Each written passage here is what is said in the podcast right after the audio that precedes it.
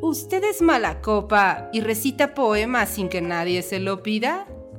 ¿Conoce más personajes de ficción que personas en la vida real? ¿Ha notado que no puede debatir con alguien más que no sea usted mismo? Entonces, escúchenos. Entrevistas, tertulia, lúpulo y mucho más en Mundo Lupular. Aviso. Las opiniones, argumentos y tonterías vertidas en este podcast no son la verdad absoluta y pueden estar influenciadas por el alcohol. Si tienes una opinión diferente, publica un podcast. Hola colectivo, bienvenidos a un nuevo episodio del podcast Mundo Lupular. Y hoy estamos aquí los tres mosqueteros Los y tres mosqueteres chiflados. de el Mundo Lupular. Está con nosotros el Cachuchas. Hola Cachuchas. ¿Cómo están? Excelente. ¿Y tú? También. Bien, digámoslo, dejémoslo en bien. También está Medievalina. Hola Medievalina. ¿Qué pasó, bandita? ¿Cómo se encuentran el día de hoy? Qué gusto verte por aquí en estos lugares. Ah, me veo muy profesional, oigan, amigos. Yo me siento así bien profesional. Eres una profesional. Sí, no manches. Como ustedes pueden estar viendo si son fans asiduos del programa, pues bueno, hoy tenemos una pantalla verde atrás de nosotros donde podemos ver. Productor, ¿podemos poner efectos especiales o algo así? También vamos a poner efectos especiales. tenemos nuevas cámaras, tenemos nuevas luces y en ¿Tenemos fin. cámaras? No, perdón, nuevas luces. Quise decir nuevas Y yo luces. buscando la nueva cámara. ¿Dónde está la nueva cámara? Nuevas luces y ya nos vemos mucho más, más formales. Ya ¿no? nos Esto vemos ya- iluminados, miren, ya, ya no se espantan por verme. La verdad es que cada vez Mundo. Popular está creciendo más en producción, no en economía. Cada vez estamos más hundidos nosotros. No. Miren, las luces costaron dinero, ya patrocinan. Exacto. Cada vez estamos más hundidos económicamente, pero más producidos, que eso es lo importante. Así que ya, si ustedes son fans de Mundo Popular, no se les olvide unirse al Acast Patreon. En la descripción está. Acas la Patreon, liga. ¿y esa página cuál es, mi amor? No sé, pero ustedes vayan a la liga que está aquí en la no me- descripción. Digo, Dries, Vayan a la liga que está aquí en la descripción. Y ahí ustedes van a poder ver cuáles son los paquetes que ofrecemos para ustedes. Pero bueno, en realidad, esto lo hacemos porque nos gusta la literatura, nos gusta platicar y nos gusta compartir nuestras opiniones de las novelas con ustedes. si no quieren ver un calendario de nosotros, apóyenos, por favor. Oh, no, igual y no. Igual y nos apoyan para ver el calendario, ¿cómo no? ¿Cómo no? Porque todavía en nuestras mentes tenemos algún fan ahí.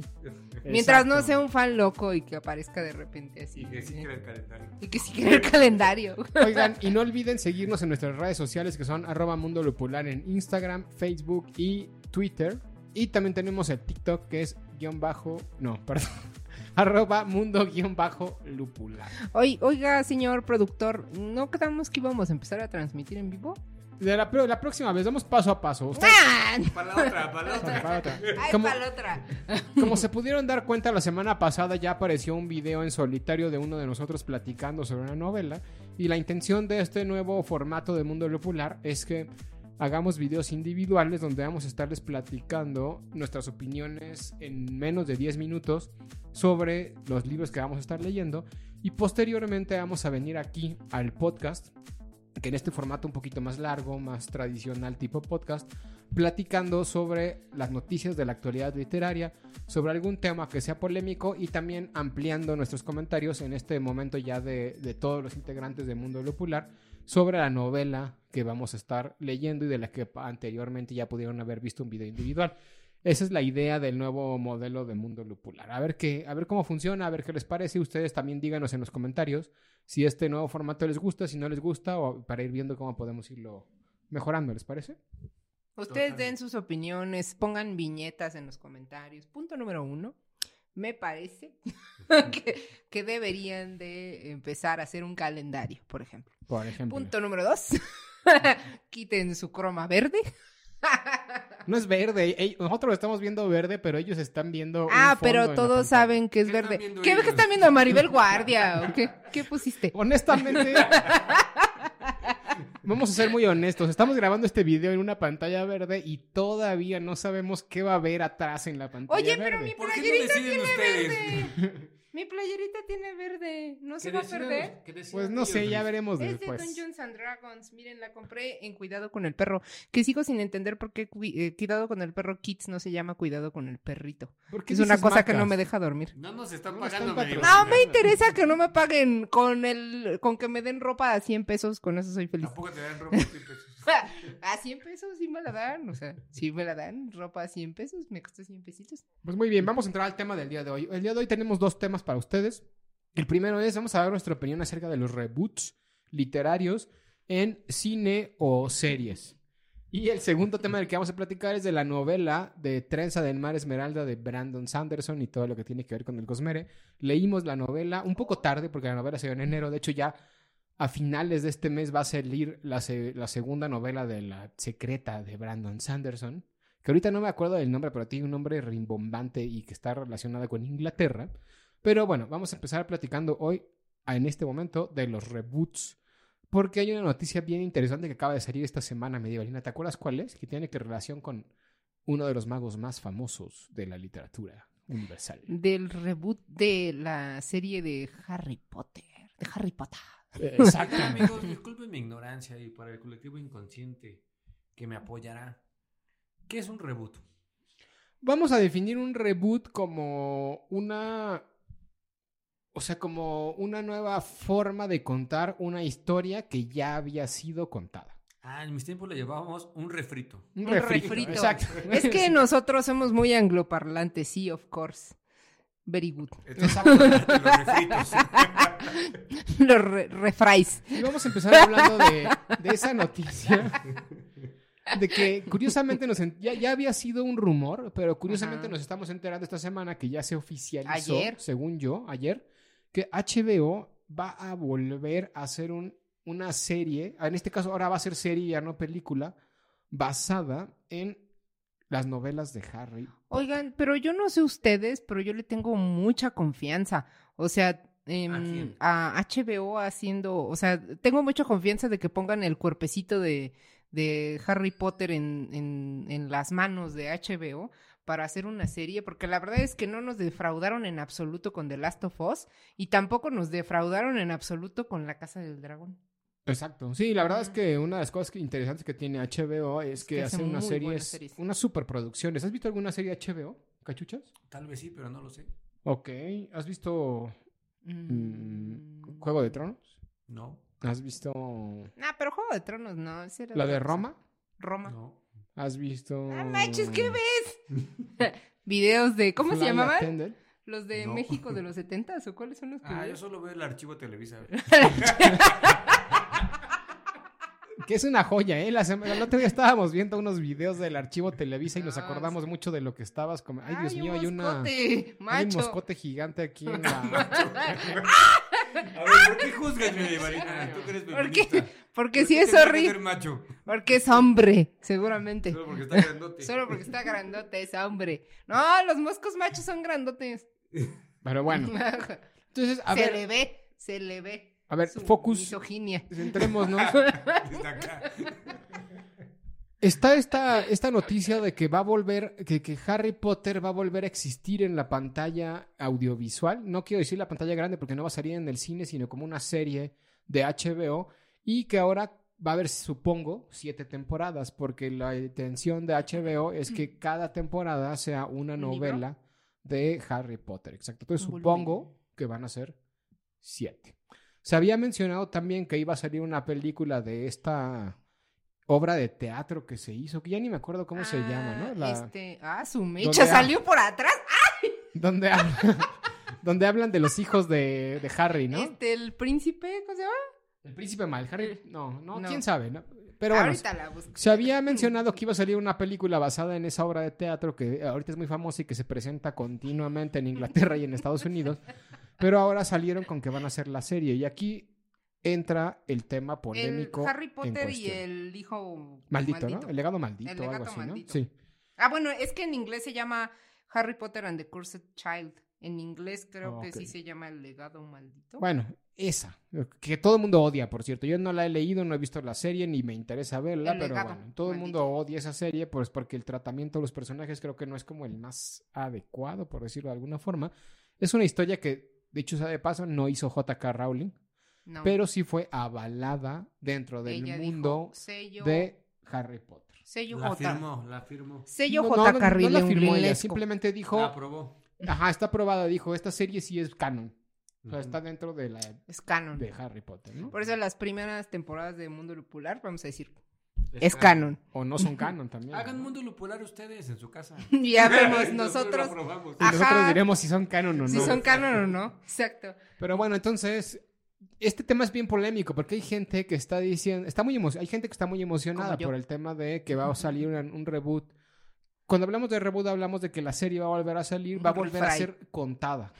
¿Eso qué quiere decir? Que ya no vamos a ver a Daniel Radcliffe, que ya no pues vamos a ver de nuevo joven. a Hermione Granger, ¿cómo se llama la actriz? Emma Emma Watson. Y al de Ron, que la verdad es que sí no tengo ni idea de cómo se llama el personaje que hace a Ron. Chale. Digo, el, Tampoco. el- el actor que hace a Ron, ¿no?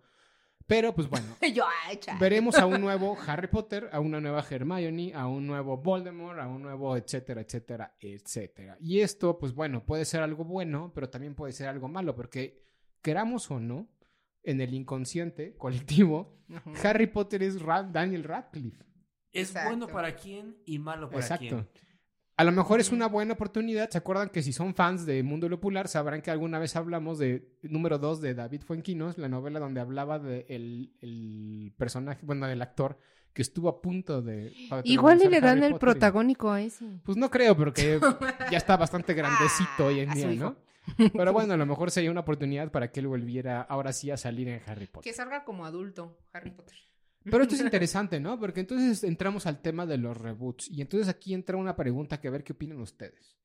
Estamos en un mundo donde ya no tenemos tantas ideas y tenemos que estar haciendo refritos de series y, y películas que ya habían salido basadas en libros y ya no hay nada original que contar que valga la pena y que genere un ingreso considerable de dinero para Bueno, las ahí- Ahí va empresas. mi comentario ñoño, pero después de la Iliada nunca ha habido nada nuevo que contar. Sí, puede ser, ¿no? Y, y ahorita vamos a hablarlo un poquito con Brandon Sanderson, pero pues realmente todas las historias son un reboot. La prueba está en, este, en, este, en esta historia del arquetipo del viaje del héroe de Joseph Campbell, donde en general todas las historias es la misma. Lo único que cambia es los personajes y la forma en la que están contadas, pero la estructura narrativa generalmente suele ser la misma. Entonces vivimos en un reboot eterno. Pero bueno, aquí estamos hablando de una reboot específicamente de una historia que fue contada en novela, que fue contada en película y que ahora vamos a volverla a revivir, ¿no? Entonces, ¿están de acuerdo en que pase esto? ¿Son felices con ver una nueva historia de Harry Potter? Ah, Seamos o no fans de Harry Potter. Sí. Pues yo creo que para, para mí no es. Yo no la voy a ver, Ok. pero habrá muchísima gente este, de, de generaciones este, nuevecitas. Estamos Como yo. De niños que actualmente tendrán 7, 8 años quizá, 9, 10 años, que lo van a ver y, y ellos se identificarán con eso.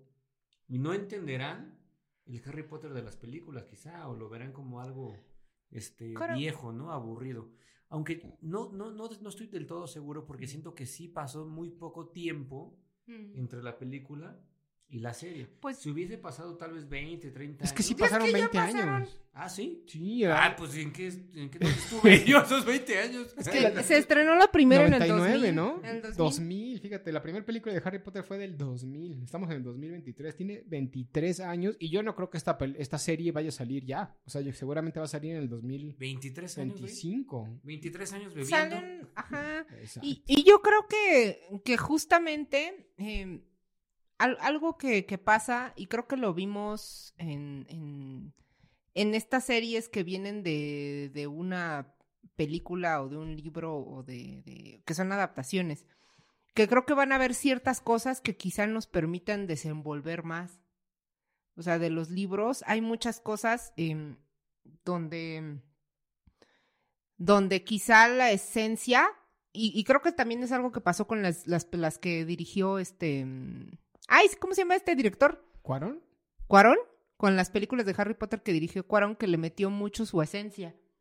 Y, por ejemplo, quienes leímos los libros, y es lo que mucha gente que es fanática de Harry Potter concuerda, es que quizá esa esencia y esa como mm, estética que él metió a la película no es muy similar a como están los libros contados. Y quizá en esta nueva serie, quizá den esa oportunidad de, des- de desmoronar o de desenvolver todos los acontecimientos de un modo, mm, pues distinto, porque la serie sí te da más tiempo de hacerlo. O sea, no es lo mismo decir una película de dos horas Sí, claro. desde un, de un libro a decir, ah, voy a tener una, una temporada entera con 10 capítulos, quizá, y estén, este, y ya te, te dé esa oportunidad de, de ver todas, ajá, pues de, de pasar toda De la acuerdo, narrativa. Estoy de acuerdo, pero no del todo creo que sea bueno o malo. Es decir, eh, otro reboot o refrito que se me ocurre es Merlina. Ah, la de, serie, ¿no? la de de Merlina. Tim Burton. De Tim Burton, que, que este... que Pero no es un reboot como tal, porque es una. O sea, lo que narra Merlina es lo que pasa después de la historia de los Locos Adams, cuando Merlina va a la universidad. Ya, pero sí hay películas de Merlina que salieron en los 90. No sé si a la universidad, no de pero a la los. Locos Adams, sino como tal de Merlina. Y bueno, el punto es el siguiente, ¿no? O sea, el punto es lo que decía Medievalina, ¿no? Es distinto, sí. Y yo creo que esto es bueno, bueno en el sentido de que se reinventen las cosas, ¿no? Escuchar la historia desde una interpretación distinta, creo que eso es bueno. Y este es un conflicto que siempre tenemos de generación en generación. Imagínate, no sé si ya se ha hecho, ¿eh? Porque capaz que ya se hizo, que hicieran un reboot de Terminator, por ejemplo. Es decir, todos crecimos con Arnold Schwarzenegger y, y no- y no Exacto. nos van a quitar de la mente que él es Terminator. Pero ¿a quién pondrían, no? Actualmente. Pero para las generaciones nuevas, Arnold no significa nada. Y yo creo que eso pasa, por ejemplo, con Spider-Man. Pero estamos hablando de más de 20 años. Es que Spider-Man 20 ya tiene me 20 equivoqué. años, amigo. No, no, no, pero de Terminator, ¿cuántos años tiene Terminator? Tiene este, casi 40. Es de los 80, ¿no? Es de O Es sea, de los 80s. 80, nosotros 40 también, debe tener casi 40. ¡Ay, pobrecitos! Sí, exacto. Va a ser difícil, digo, entiendo, ¿no? Pero yo creo que lo que están haciendo con esta película de, bueno, con esta serie de Harry Potter es refrescar Harry Potter para las generaciones de los niños que ahorita tienen, ¿qué? 10 años, que cuando salió Ah. Harry Potter todavía ni siquiera estaban planeados Ay, y que a lo mejor ya no ven a Daniel Radcliffe como Harry Potter. O a lo mejor sí, quién esa sabe. es una. Pero también hay otro factor que a lo mejor estamos dejando a un lado y es las series.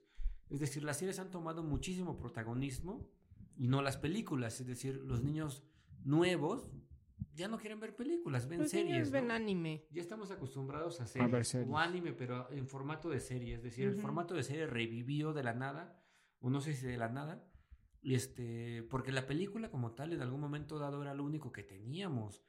Y luego este, las series, eh, y sobre todo las sitcom eh, en los 80 tomaron un cierto protagonismo, pero después se murió, ¿no? Como que siempre la película es lo principal, la película, la película. Pero ahora, hoy por hoy, es la serie. Todos Sí, claro. están pasando al formato de serie. De hecho, series. Incluso nosotros, bueno, por lo menos Medievalina y yo ya casi no vemos películas, ahora ya nos la pasamos viendo series y preferimos ver una serie a ver una película. Y pasa un fenómeno bien raro que yo he discutido conmigo mismo, que es, ¿cómo es que no tengo paciencia para ver una película de dos horas? Pero sí, Pero sí puedo hacer, hacer una, bueno, sí puedo ver una serie durante tres horas. Sí, claro, tres semanas y te avientas Exacto. siete temporadas en cuatro. Un día. ¿no? Ajá. En un día te avientas más capítulos de una serie que lo que duraría una película. No Exacto. te aventarías tres películas, pero sí te aventarías toda una temporada de una serie en una sentada, ¿no? Digo, estoy exagerando, pero esa es la idea, ¿no? Y la cuestión es por qué. Y hace mucho tiempo, en algún capítulo anterior, que no me acuerdo, este, discutíamos sobre los capítulos de las novelas, por ejemplo. Es muy, muy natural y hasta cierto punto muy fácil leer novelas que tienen capítulos cortos. A pesar de que son las el mismo número de páginas, hay una sensación psicológica de que avanzas más rápido. Sí. O sea, no es lo mismo leer 500 páginas en un solo capítulo que un capítulo dure 500 páginas a leer 500 páginas en 50 Y además, ¿no? Creo que tiene que ver mucho con cómo funciona la narrativa en una serie de televisión. Una serie de televisión generalmente es como punto A, punto B y es como una curva y ya, ¿no? O sea, está el problema, se resuelve, ajá, y ya, se te acaba. sigo, te sigo. Y ya.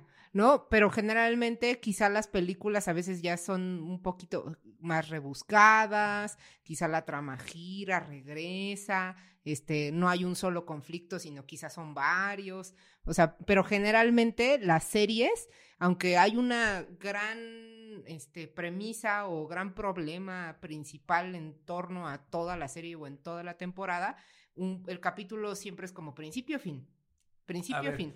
Hice una analogía con un puro y un tabaco. Un cigarrillo, ¿no? O sea, te fumas un puro y ¿cuánto te dura ese puro? Te, te dura pues una hora quizá, no sé. Y tiene un principio, un intermedio y un final. Y en ese mismo tiempo de una hora te puedes fumar, no sé, 10 cigarrillos que tienen un principio, un intermedio y un final. Es decir, cada capítulo de la serie me da exactamente la misma emoción de un clímax por capítulo que me daría una película en dos horas. Creo que por ahí va la, la cuestión, ¿no? Esta satisfacción inmediata del mundo líquido en el que vivimos, ¿no? Sí, claro. En el que este, yo prefiero vivir 10 veces un capítulo que tenga un clímax y cada capítulo me lleva a ese orgasmo, ¿no? A en vez de una película que en dos horas me da un mismo orgasmo. ¿no? O un clímax.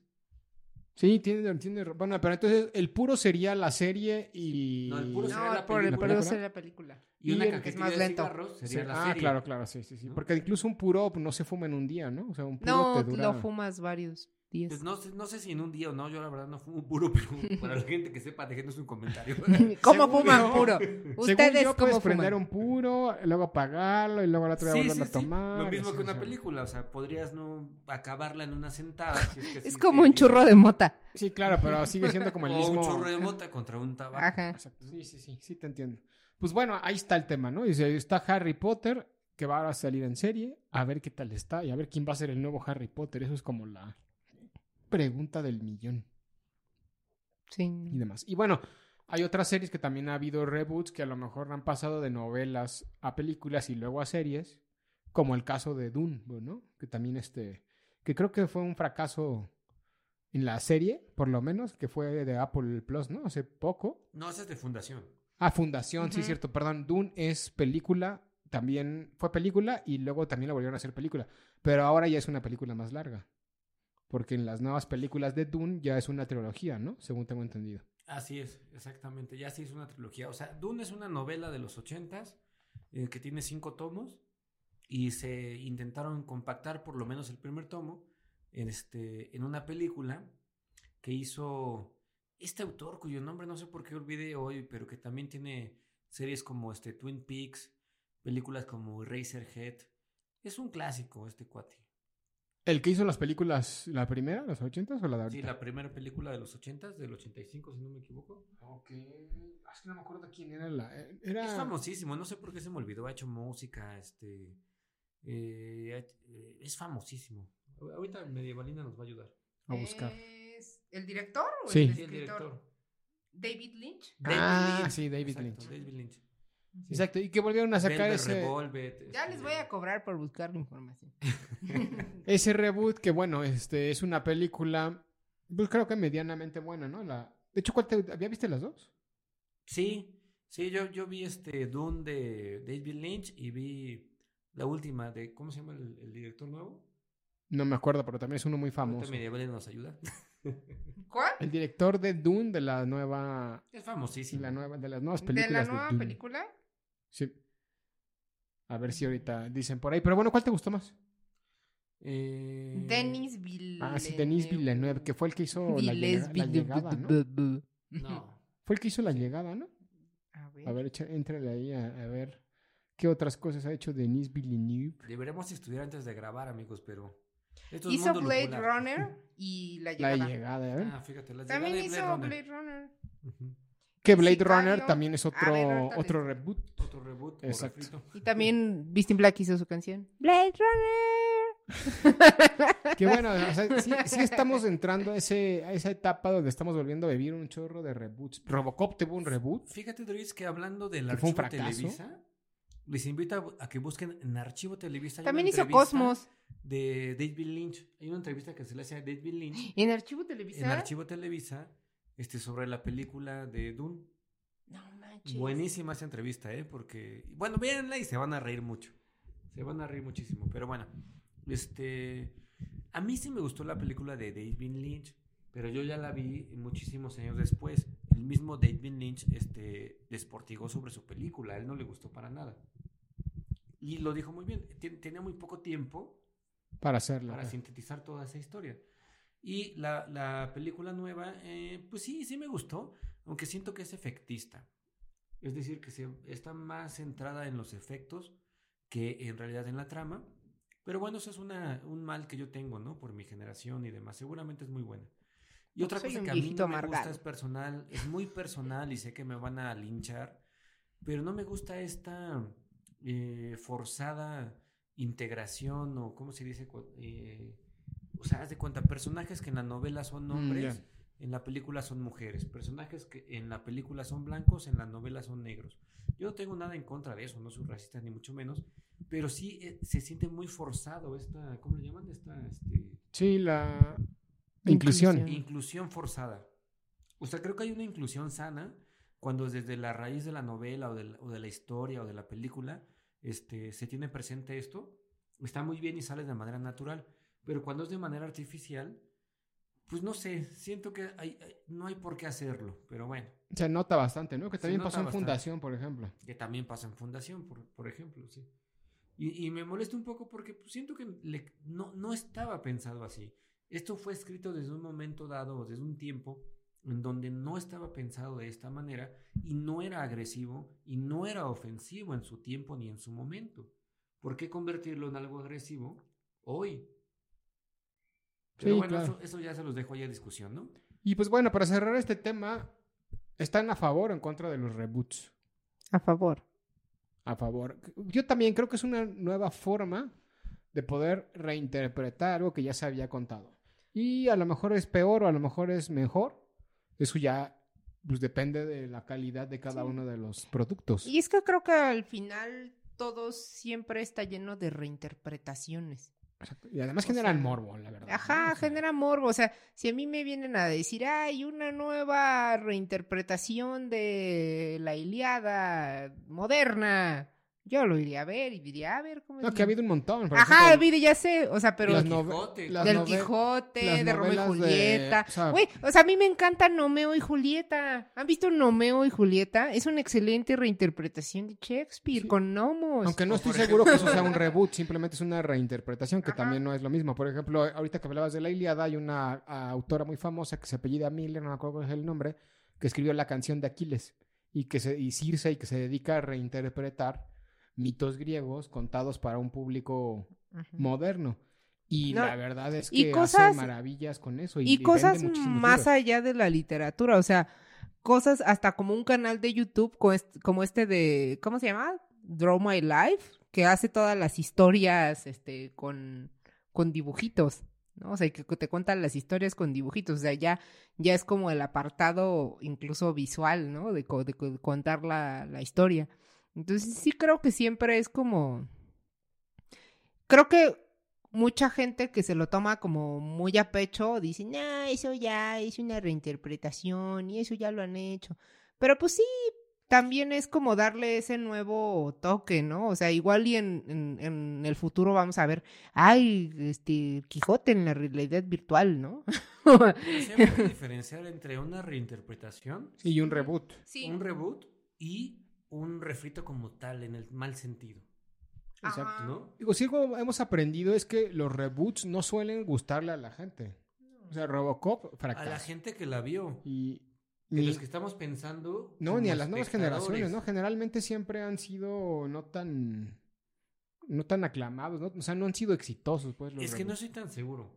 Por ejemplo, piensa en los Caballeros del Zodiaco. Toda uh. nuestra generación vio los Caballeros del Zodiaco. Y últimamente hay este, otras películas de Saint Seiya que ya no tienen nada que ver ni en la técnica de dibujo, ni en los personajes, y tal vez ya ni siquiera en la, historia o, o, este, en lo que se centraban, por ejemplo, eh, las miras del autor de los Caballeros del Zodíaco de los 80 con las que se centran ahora. Y a mí no, no, no es que no me gusten, simplemente yo ya vi algo que me gustó y pues, no, no me va, no es que no me guste, pero no me va a satisfacer algo nuevo. Pero hay gente que sí. ¿no? Los supercampeones, ¿sabías que tenían un Ah, reboot? los supercampeones, ejemplo, el reboot de los supercampeones. Capitán Subasa, perdón. Aquí la cuestión es que nosotros somos tan viejos que ya lo vimos todo. Exacto. Pero pensemos Ah. al revés. Pensemos si hay algún tipo de reboot, refrito o reinterpretación que nosotros hayamos visto de algo que en su momento fue más viejo Mm. y, y nosotros lo prefiramos. ¿El mago de Oz, quizá? El mago de Oz, quizá. Digo, ya somos Charlie y que- la fábrica de chocolate. Exacto. Ah, Yo prefiero mil veces chocolate. la Charlie y la fábrica de chocolate con O Johnny sea, Depp que la nosotros vieja. seríamos tan juzgados Ajá. hoy Ajá. por esos gustos como lo serán, por ejemplo, por nosotros, juzgados, Claro. aquellos a, que, pre- a aquellos prefieran la serie de Harry Potter a las películas, Claro, por ejemplo. ¿no? como cuando prefieres a Pepe Aguilar en vez de a su papá. Ah, no sé de qué hablas medio Valina. Sí, Pepe Aguilar, su papá era el máximo exponente de la música mexicana en su época, que era... ¿Cómo se llamaba el Pepe Aguilar? ¿El papá? No ¿Alfredo? sé. No. Medievalina. ¡Esperen! No sé de qué hablas. Pero sí sé, sí sé que hay un rebootcito. Que es, Es un rebootcito y su Ángela es Ángel Aguilar. Aguilar, claro. Y habrá quienes digan, no, Ángel Aguilar es una gran artista, o sea, los generación Z, pero sabemos nosotros los millennials que el mejor es Pepe Aguilar y nuestros papás y nuestros abuelos dicen que es el papá. Bueno, confío en ti, No, confío no en ti. estoy seguro que sea un reboot. Confío en ti, Medievalina. Creo que no es Es un un reboot reboot. como tal. Pero entiendo lo que intentas decir, ¿no? O sea que Es como, como Oigan, los ¿saben Jackson 5 y Michael Jackson. Chabelo no tuvo hijos que puedan sustituir a Chabelo. Sí tuvo hijos, pero no, no, no, se no dedicaron a ese, eso. no ¿no? tienen ese. Pero es como. Chabelo y después Chuponcito. ah, no, Chuponcito es el que hace. No, nada que ver. que hace- Nada que ver. Nada es, que el, ver. es el que hace chistes malos. No, Lagrimita y Costel. Ok. Tachemos a Medievalina en este pedazo A de ver, más bien es como el taco de Villamelón o el de Mont o el de ¿cómo se llama el del Torito? Eh, ah, el de Manolitos. Don Manolito. Manolitos. Ah, ándale. ¿El costeño o el gobernador? ¿Cuál prefieren? ¿Cuál fue primero el Villamelón y después salió el Manolito, no? pues creo que sí, la verdad. Sí, Manolito es más nuevo, Digo, ¿no? Si son de la Ciudad de México particularmente sabrán de qué estamos hablando. Si no, estamos hablando de unas taquerías que son muy famosas aquí. Miren, es como el taco y el Taco Bell. O como el taco de pastor y el taco árabe. O el taco de el pasta. taco de pastor es un refrito del taco árabe. Exacto. Sí, pero Pero a su vez, Taco Bell es un refrito del taco de pastor. Del taco en general. Ajá, del taco en general. O sea, Sí, bueno, creo que el taco del pastor es un buen ejemplo de cómo el reboot sí llega a ser sí. Bueno mejor. para alguien. mejor que el original, ¿no? Es que eso, es, eso es lo subjetivo. Es como la ¿A canción alguien de. le gusta el taco árabe? A mí me gustan los tacos árabes, prefiero Pero los están tacos más chidos al pastor. pastor. Es como la canción de Chicago se murió. ¿La han oído? ¿Qué tiene? La de La noche en que Chicago se Sí, sí, sí, murió. sí, sí, pero Ese es un reboot de la canción de los 70. Y tú dime cuál. Es una canción de los 70. No es una canción de música de banda. Entonces, o sea, ha sido más popular la canción de música de banda. Ah, ok. O sea, también estamos hablando de los reboots en la música. ahora. Ajá. Está como, ¿qué otra canción La hay así noche en que? Chicago se murió. Un chorro, ¿no? O sea, que en canciones es como muy clásico eso de la el cover, que se vuelve más famoso que el original. O como el de Yuridia, el de Eclipse Total del Amor. Ah, bueno, al menos aquí en Latinoamérica todos conocieron esa canción por Yuridia. Bueno, pero ya no sé ni de qué estamos hablando, ¿eh? O sea, la verdad. Vámonos a otro tema. Ah, es otro Corte tema. y regresamos. Corte. Parte 2. Pues bueno, esa fue nuestra opinión acerca de los reboots. Creo que en general estamos... Ah, bueno, tú, Cachuchas, no dijiste si estabas a favor o en contra de los reboots. No, a favor, a favor de, de la evolución. Ok, veremos qué pasa con la nueva serie de evolución. de... Arriba el Homo No sabia, sapiens. no siempre pero- Arriba el Homo sapiens. Veremos qué pasa con la segunda serie de Harry Potter. Choques Perdón, con la está segunda... Ay, güey. Me pegué aquí contra el ángel de la independencia. Con la segunda, ve- veremos qué pasa con la segunda parte de la historia de Harry Potter recontada ahora en versión serie. Y pues bueno, ahora sí, parte 2.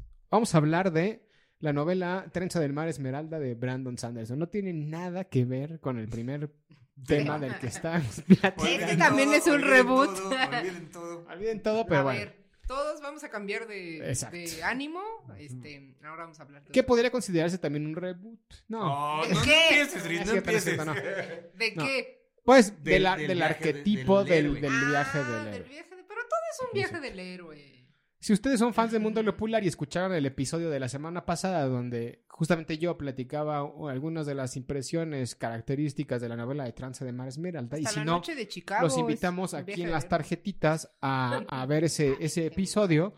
Pues bueno, Trenza de Mar Esmeralda es una novela escrita por Brandon Sanderson que se publica en enero y que justamente este, es una de las novelas secretas que escribió este autor para estar de vacaciones de las novelas que estaba escribiendo en, en, su, en su haber, ¿no? O sea, Sí, es el viaje Suena un poco raro, pero en realidad lo que estaba haciendo Sanderson con las cuatro novelas secretos, supuestamente, y lo pongo entre comillas porque pues no nos consta, es que escribió estas novelas como para desfogarse y para tener unas vacaciones de toda esa presión literaria que tuvo al estar escribiendo el archivo de las tormentas 5 y las nuevas novelas de Nacidos de la Bruma y en general todo lo que estaba escribiendo del Cosmere.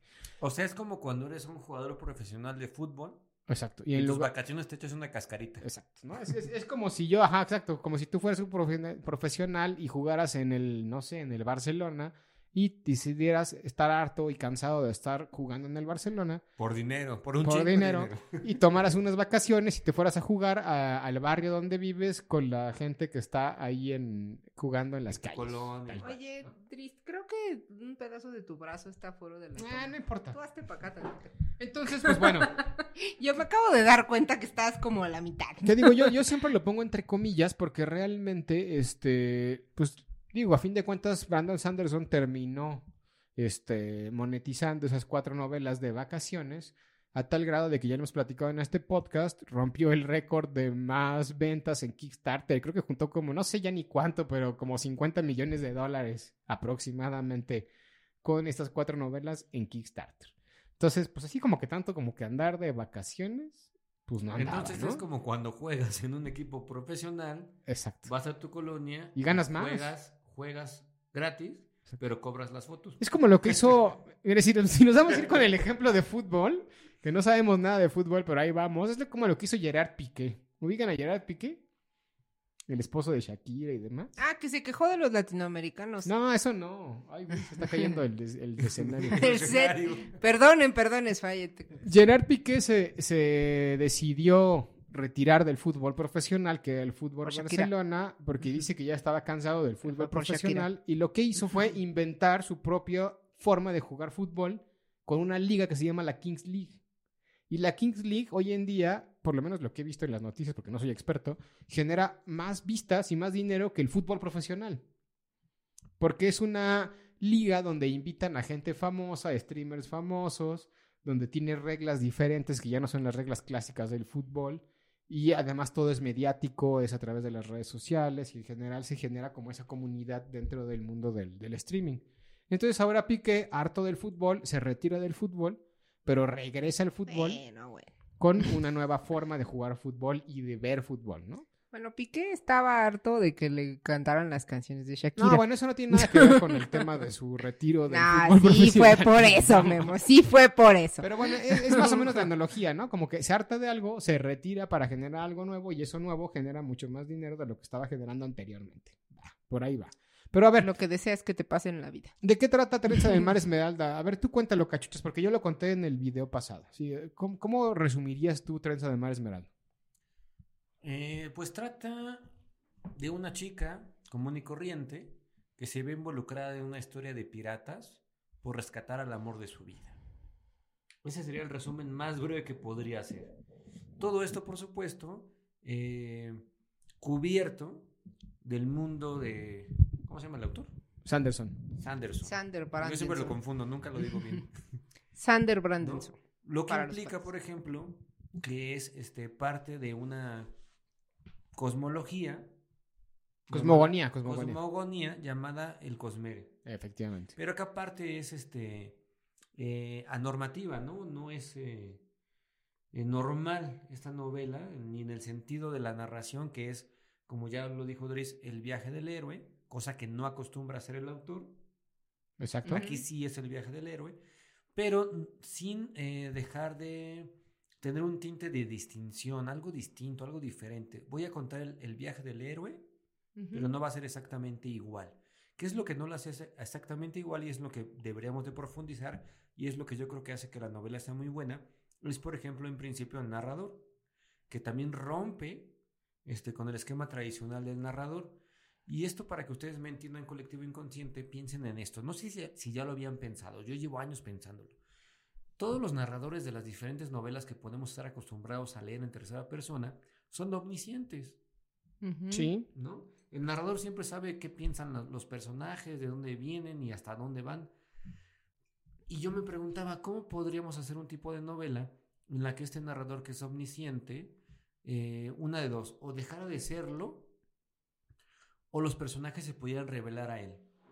Una primera respuesta ya la dio este, un escritor llamado Miguel Unamuno, Cuando sale de cuadro y pide que no lo maten, ¿no? Porque está enamorado. En su novela Niebla, de uno de sus, donde uno de sus personajes principales, o el personaje principal, mejor dicho, se da cuenta de que él está siendo narrado. Y al darse cuenta de que está siendo narrado, busca al autor de su vida y le dice, por favor, no, me mates. le toca la puerta de su casa. Intuye que morirá.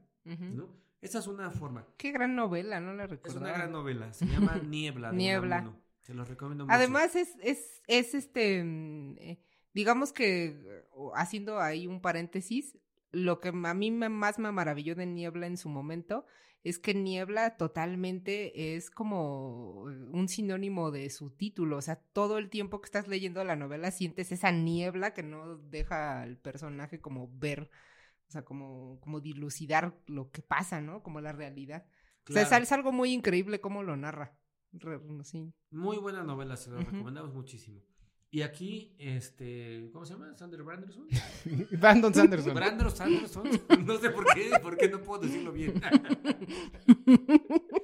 este, hace una tercera opción o nos da una tercera opción.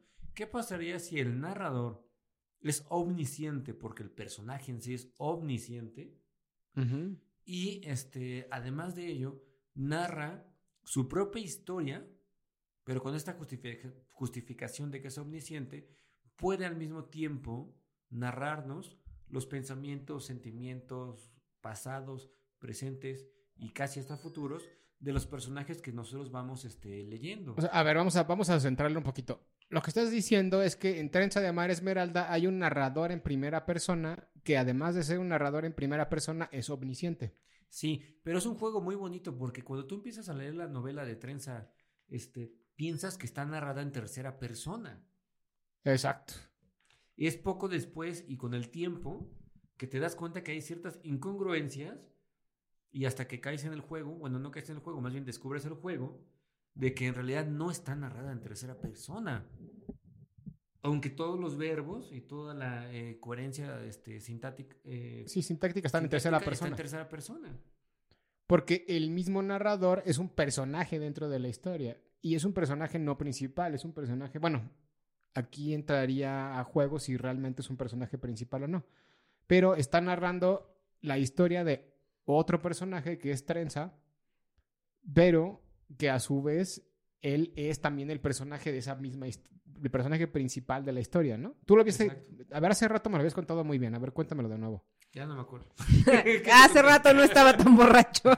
en general, en general tenemos como tres capas, ¿no? Tenemos a un personaje omnisciente que está viéndolo todo y narrando una historia que puede ser una historia arquetípica de un viaje del héroe, de una mujer, en este ah, caso, que rescata a un hombre de una hechicera malvada. Sí, lo que yo le platicaba a es que a ver. si en, primera instancia la novela, y por esto creo que está justificado, que el autor, voy a decir el autor porque no sé pronunciar su nombre, que el autor... El señor este, ese. haya por primera vez, por decirlo así entre comillas, escrito una novela tradicional con una estructura tradicional del, viaje del héroe, es porque eh, si bien el personaje pseudo principal es un personaje común, que tiene una vida común y que por lo tanto va a llevar un viaje del héroe común, está narrado por un personaje no común. Exacto. que es omnisciente y que puede romper esta narrativa o esta, esta narración típica de primera, segunda o tercera persona donde no hay ninguna involucración entre narrador y personaje, este, al nivel de decir, bueno, a ver, yo estoy narrando en tercera persona y al mismo tiempo en primera persona, ¿no? Y esto solo puede pasar en tanto que el personaje principal en realidad no es el hombre común. que sería Trenza, sino Hoyt, que es, y no les adelanto porque yo tampoco he leído, es la primera novela que leo de este autor, no les adelanto mucho, pero me da la impresión eh, de que está, eh, es un personaje que ya había salido en otras novelas, pero yo como primer lector de esta obra no lo sé. Yo no sabía que Hoyt era un, no sé si un, un hechicero, un dios, un personaje que, que en primera instancia es omnisciente, lo cual ya es bastante, ¿no? O sea, en realidad nadie sabe como tal qué es Hoyd o quién es Hoyd. Simplemente lo que se sabe dentro del Cosmere es que Hoyd es un personaje que existe desde la fragmentación prácticamente de Donalsium, o sea, desde millones a miles de años atrás, y que es un saltamundos. Exacto. un saltamundos, digo, para rápido, para contextualizar, es, es, este, es un personaje. El Cosmere es un universo, cada, cada, el universo del Cosmere hay diferentes planetas, ¿no? Está un planeta, y bueno, y entonces la característica de cada planeta es que ese ser Adonalsium que estaba por ahí ah, en su fragmentación, como que, lo voy a poner así en palabras muy simples, ¿no? Tiró partes de sus fragmentos en cada uno de los planetas y esos fragmentos hacen que se pueda producir un cierto tipo de magia en cada uno de los planetas. Y en cada planeta Sanderson genera pues una vida, una historia distinta, ¿no? En Nacidos de la Bruma, el planeta principal, Scadrial, es un, es un, por ejemplo, es un planeta que se caracteriza porque todo el tiempo está lloviendo ceniza. Entonces es un planeta que no deja de llover ceniza. Entonces la gente vive siempre en ceniza. Y hay un sistema de magia muy particular que se hace a través de metales que se comen y al comerte los metales puedes generar ciertas, pues ciertas cosas, ¿no? Ese es en Nacidos de la Bruma. Voy a poner dos ejemplos nada más rápido para no irme mucho choro, ¿no? El segundo es en el Archivo de las Tormentas, que es el planeta que se llama Roshar. Ese planeta tiene una característica bien interesante que es que hay tormentas que destruyen absolutamente todo cuando surgen. El problema es que nadie es capaz de predecir exactamente cuándo va a surgir una tormenta. Entonces, tú estás por ahí, de repente puede haber una tormenta y arrasa con todo. Y es bien interesante porque entonces toda la fauna y toda la gente se adapta a vivir en un planeta donde en cualquier momento puede llegar una tormenta que arrase con todo. Entonces, por ejemplo, las plantas son acorazadas, los animales son acorazados. Porque entonces, porque tienen que adaptarse a vivir y se mueven, ¿no? Entonces, una planta que vive en Roshar pues como sabe que en cualquier momento puede haber una tormenta, las plantas tienen como un tipo de caparazón y se pueden mover y se pueden ocultar, ¿no? y, lo mismo pasa con los animales, ¿no? Imagina ecosistemas distintos. Exacto. ¿Cómo se adaptaría la vida? Exacto, y ahí también hay, hay, un tipo de sistema de magia que se da a través de, de, de unas esquirlas y de unas espadas y de unas armaduras en general, ¿no? Y entonces, este, bueno, el chiste es que hay como diferentes planetas dentro de ese universo, cada planeta tiene sus propias leyes y demás, y un saltamundos es un personaje que tiene la capacidad de andar brincando entre, estos, planetas. Hoyd es una de esos, es un saltamundos.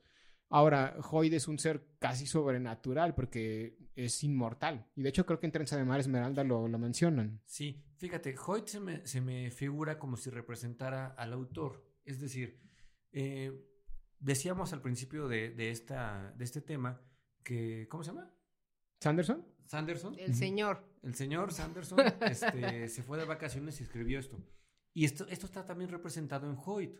Hoyt está de vacaciones porque tiene un hechizo. Y ese hechizo le permite, eh, digamos, bajar, por así decirlo, a un mundo común y corriente, donde vive gente común y corriente, donde no hay magia. Ah, bueno, porque ese mundo en particular que se llama Lumar, hace rato lo, bueno, lo dijimos la semana pasada en el video, es un mundo extraño donde no cayeron fragmentos de Adonalsium, al parecer. Y entonces, ahí es un mundo particular porque no hay esos sistemas de magia que sí hay en otros mundos del Cosmere. Ahí la magia, si es que podemos llamarlo magia, o más bien habría que debatir si es magia o ciencia ficción o tecnología, pues, es a través de unos éteres que caen de las lunas que hay en el, en el planeta y que hace que se formen esporas, que son las que generan un mar dentro, ¿no? Por eso se llama trenza del mar esmeralda. Pero no hay, no hay magia. Entonces, al no haber magia, la gente es como común y corriente. Y entonces por eso llega Hoyd ahí. Y, y, no solo él, sino otros personajes. Y llega Hoyd ahí de vacaciones. Lo digo entre comillas porque este, no les quiero este, arruinar la novela, pero si la empiezan a leer se darán cuenta en algún momento dado que Hoyd está este, maldito embrujado o hechizado, como ustedes lo quieran llamar, y ese hechizo, eh, cuando se descubre por qué se hizo, prácticamente son unas vacaciones. son las vacaciones de una mente tan eh, compleja, tan imaginativa, que tiene el poder de crear tantas cosas, que en algún momento dice, bueno, voy a jugarlo en modo difícil, y entonces es como si viniera aquí a la Tierra. ¿Por qué digo aquí a la Tierra y comparo la Tierra con el planeta donde está sucediéndose toda esta novela? Porque es un planeta donde no hay magia. Pero esto también lo digo entre comillas, porque creo que la química es magia. Y todo el proceso de las esporas que se lleva a cabo en la novela es químico. ¿No? Son reacciones químicas. O sea, eh, ¿cómo sucedía en la Edad Media la magia? Pues a través, por ejemplo, cuando se inventó la pólvora. La alquimia, ¿no? Básicamente. La alquimia, ¿no? Es decir, todo eso era mágico. Es decir, hoy por hoy este, prender una estufa, pues no nos sorprende, pero... A mí medievalina... A medievalina se asusta. Que nos debería, nos debería de sorprender, porque ese proceso químico que conlleva prender una estufa es algo... Hacer una llamada telefónica donde tú estés en el, en el, en el no sé, si tú, nosotros vivimos en México, y yo puedo hablar a Japón y escuchar la voz de una persona como si estuviera al lado mío, es magia. No, tan solo cosas como los medicamentos, ¿no? El otro día veía un meme así de cómo el ibuprofeno sabe en qué lugar me duele, ¿no? o sea, es bien mágico, ¿no? O sea, el hecho de decir, ah, voy a tomar esta cosita. Bueno, ahí, te va una respuesta de por qué sabe dónde les duele cada pastilla. La respuesta está en el contenedor. Cada medicamento tiene un contenedor distinto cuando uno lo toma. Por ejemplo, no sé si has notado que hay cápsulas, este, la típica bicolor, o cápsulas que son de un solo color, pero son muy gruesas es porque eh, responden a diferentes tiempos de que se desintegre este material. Entonces, si tú te tomas una pastilla, por ejemplo, muy gruesa, de un, no es plástico, pues están hechas normalmente este, de materia orgánica, este, como fécula de maíz o diferentes este, cocinas que son este, nocivas para el ser humano. Eh, no es lo mismo si se, si se disuelve el, el contenedor muy rápido es porque va directamente a lo que es el esófago o partes este, del estómago. Si tarda más en disolverse, pues va a los intestinos y, entonces es ahí donde se diferencia o como podríamos, digamos, encaminar el medicamento hacia diferentes partes de, este, nuestro sistema. ¿no? Yo me había preguntado eso. Y también tiene que ver como, por ejemplo, los medicamentos que recibimos, ¿no? En, en intramuscular, subtópico, que son... Estamos divagando, estamos divagando. estamos divagando. No nos regañes, Dris. Déjanos divagar. Esto te va a dar cortos en YouTube. Mira, explicación de cachuchas de cómo funciona la penicilina. Exacto. Yo expliqué la penicilina. bueno, cualquier pastilla. Bueno, pero en ese ni qué estábamos. Este, en las tres capas de, esta novela, ¿no? O sea, tiene el viaje del héroe como una primera capa tradicional y mundana, de un planeta mundano en el que ellos se encuentran, mundano en el sentido de que no hay magia. Sí, con un personaje mundano que es cualquiera. una... segunda capa, este, donde ya existe un personaje omnisciente. Y una tercera capa, donde eh, existe lo que podríamos llamar en términos también un poquito más comunes el multiverso ¿no? Que es lo que decías, de un, un ¿cómo? Saltamundos. Exacto, un saltamundos y todos los elementos que va metiendo el autor relacionados con otros universos dentro del el universo del Cosmere, de otros planetas dentro del universo del Cosmere, porque la hechicera es un personaje que también no es de ese mundo, que pensó lo mismo que el Hoyd y entonces se fue ahí porque creyó que ahí nadie le iba a molestar porque era un mundo ordinario. ¿No? Y, la hechicera, digo, no voy a spoilar mucho, pero es una hechicera que viene de otro planeta que se llama Elantris, que tiene un sistema de magia predefinido, específico, y que además llega en una nave espacial al mundo de trenza, ¿no? Y eso como que también hace como que brinca mucho porque estás en un mundo fantasioso, medievaloso, y de repente ves una nave espacial aterrizar, pues también como que te genera un cierto y eso está muy padre, porque si te das cuenta, este, yo creo que sí, definitivamente referencia a la Tierra. Es decir, en la Tierra, que es el planeta donde nosotros vivimos y no creemos en la magia, a lo mejor sí habitan seres que tienen capacidades mágicas, pero que vinieron aquí precisamente por nuestra ignorancia de la magia. ¿no? Exacto. Digo, no estoy asegurando nada, ¿eh? Colectivo inconsciente, estudien. ¿Estás hablando de los reptilianos? O no, no, no, para nada, para nada. Para cero conspiranoico. Estoy hablando más bien de fantasía y de una alegoría de lo que está haciendo Sander Branderson. ¿Cómo se llama? El señor es el señor, el que tiene una guacamaya, ese. El que escribe unos libros muy buenos. Oye, ¿podemos tener nuestro capítulo con la guacamaya de Brandon Sanderson aquí atrás? Mira, ponla aquí en mi mano. Acuérdate, ve qué minuto es para que lo pongas. Ahí. Si doy una guacamaya. guacamaya, guacamaya. No, ya, ya, Exacto. perdón, perdón. Es que nos regaña. Ayúdenos, No, por bien, favor. Envíen un nuevo director. Todos bien preocupados. Envíen un nuevo director. ¡Ah! Me está picando las costillas. No, no es cierto. Lo que pasa es que Dries es el, el hombre más serio de este canal. Ajá. el que ha llevado todo a cabo. Ajá. Si no Él nos pone. esto. Él nos obliga a hacer la tarea y así. No, no, Pero no nos. no están para saberlo ni nosotros para confesarlo. Acá. Que sale a medias la tarea, Sale a medias. Es que no. Ahí no. medio sale. Medio sale, pero él, él es el que sostiene todo. Es la tortuga del mundo disco. Exacto. Sí, pues bueno, pues bueno, básicamente eh, de eso trata la novela, este, y bueno, ¿qué, qué te, o sea, ¿qué, qué te pareció, cachuchas? ¿Te, o sea, para hacer, esto es un comentario interesante porque es tu primer acercamiento a una obra de Brandon Sanderson, que si bien yo te he platicado que no es como la mejor forma de adentrarse a Sanderson porque no es una novela como prototípica del autor, por esas características que hemos estado platicando, pues ¿qué, qué opinas? ¿Te gustó o no te gustó? O sea, definitivamente sí me gustó. En principio, este, y esto se los recomiendo muchísimo a los lectores eh, novicios, por ejemplo, eh, me gustó muchísimo el ambiente que genera la lectura de esta novela. Yo por mi baja- bagaje cultural, pues me recordó muchísimo a un juego de Zelda que se llama Wind Waker que salió para el Cubo, el creo, ¿no? Cubo. ¿Tuviste cubo? Sí, claro.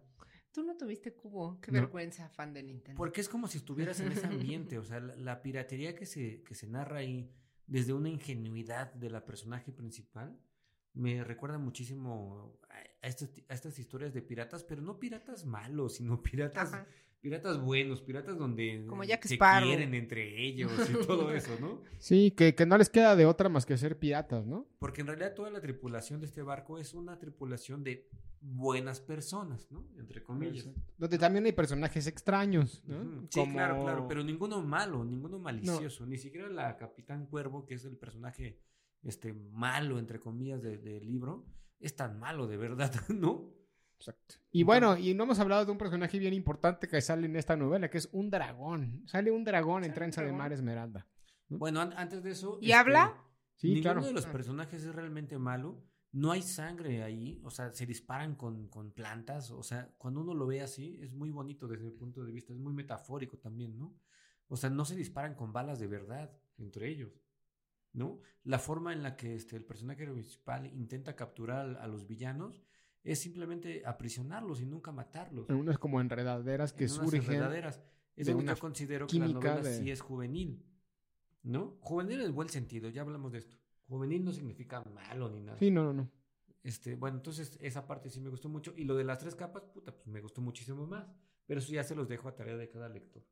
Y sí, hay un dragón también. Este, que, que fíjate que tú me decías, Dries, este, tras bambalinas, que se parecía un poquito al humor de Terry Pratchett. Y coincido totalmente. Es un humor irónico de la fantasía. Sí, exacto. La forma en la que narra Hoyt es muy prachesca en ciertos sentidos. Exacto, se burla de la misma historia. Dice, esta, es una, esta no es una típica historia de dragones, aunque sí sale un dragón. Así lo dice, creo, literalmente, ¿no? Exacto. O de piratas, ¿no? También dice, no es una típica historia de piratas, Pero hay aunque... piratas, ¿no?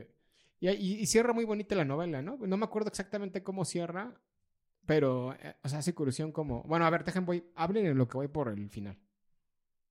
Uy, mejor ponle pausa al video.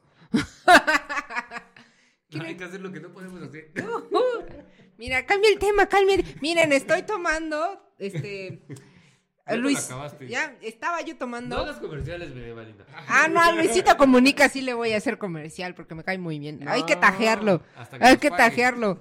Prueben su, su tequila, el gran malo sabor a tamarindo. Es un excelente tequila. Pues, mi receta es te- dos, dos este, mm, partes de tequila por una parte de... ¿Cómo te dije que se llamaba? De lim- Ya ni sabes qué te Peñafiel de de peñafiel. A ver, ya, ya regresé. Y otro de, de agua mineral. Y que, uf, que nos faltó hablar de un en personaje... su vaso de Liverpool de House. No, hombre. House, la mejor marca. Y, y ya para ir Toma cinco huevo cartucho. Este vino está muy bueno. Ya para ir terminando, nos falta hablar de un personaje bien importante que, que no, no lo mencionamos y es la rata. Hay una rata. Mm, Esa como el de la Liga de los Supercuates. No, No, otro de Ah. Como el ratón Miguelín. Por eso, como el de la Liga de los Supercuates. Pero, o sea, que, que cierra, yo creo que la- los últimos, el último párrafo de la novela engloba muy bien la novela, ¿no? Que dice, la rata al final en realidad no era una rata, en más de un sentido. La chica, como quizá hayas descubierto, en realidad no era una chica. Era una mujer hecha y derecha, tuviera la edad que tuviera. El océano, en cambio, sí que era como espero que ahora lo imagines. Siempre que lo imagines verde esmeralda, compuesto de esporas y ofreciendo unas posibilidades infinitas. ¿No? O sea, es, eh, creo que engloba muy Se ve bien. conmovido. Creo que engloba muy bien el, el- el término de la historia, ¿no? A, a fin de cuentas, es una historia que te narra lo que aparentemente es una historia básica, común y corriente de una, de una chica que salga un chico, pero en realidad la historia va muchísimo más allá de eso. Sí, me recordó este la patafísica de Julio Cortázar, ¿no? Volver lo ordinario extraordinario, porque en realidad es lo que está diciendo en ese párrafo final. Es decir, básicamente se puede reducir a todo lo que tú crees que era ordinario. No, No, lo, lo es. era. sí. La rata no era rata, la chica no era chica. Y sin embargo, ordinario. y sin embargo, lo que nos pareciera extraordinario, que es el mar, porque era un mar común y corriente de agua, es lo que él dice que es lo que espera que sí sea como te lo hayas imaginado, ¿no? No, lo ordinario. O sea, es- es- o sea, juega con esa idea de la chica y el chico que parecen seres ordinarios son seres La rata. extraordinarios. Perdón, sí, la, la chi- la chica y la rata que parecen seres comunes y corrientes y ordinarios, en No realidad son. extraordinarios. Mientras que el mar, que parece extraordinario, Ah, ya. en realidad, Se dice el autor, yo espero que sea un mar ordinario, ¿no? Es que sí lo es, en el sentido de que se comportaba siempre como un mar ordinario. Digo, con ciertas excepciones, pero en realidad era ordinario. Cuando había tiempos calmos, pues es como una marea baja, no sé, algo. Sí, algo exacto. calmo, ¿no? Aunque esté compuesto no de agua, sino de otras sustancias. Y es que en realidad sí es agua, porque utiliza un término este, que se llama este, la, la fluidez de los Ajá. cuerpos en aire, y, y en realidad eso es el agua, es decir, el agua son partículas, ¿no? De H2O. Ujú. que si tú las separas, pues se caerían como canicas. Pero cuando hay un movimiento, se comportan como agua. Que es más o menos, por ejemplo, en metales como el mercurio, se Ujú. comportarían como las esporas. En algún momento dado, el mercurio se podría este, eh, quedar tan calmo que tú podrías, entre comillas, caminar con él si no fuera porque es- tóxico para nosotros. Ujú.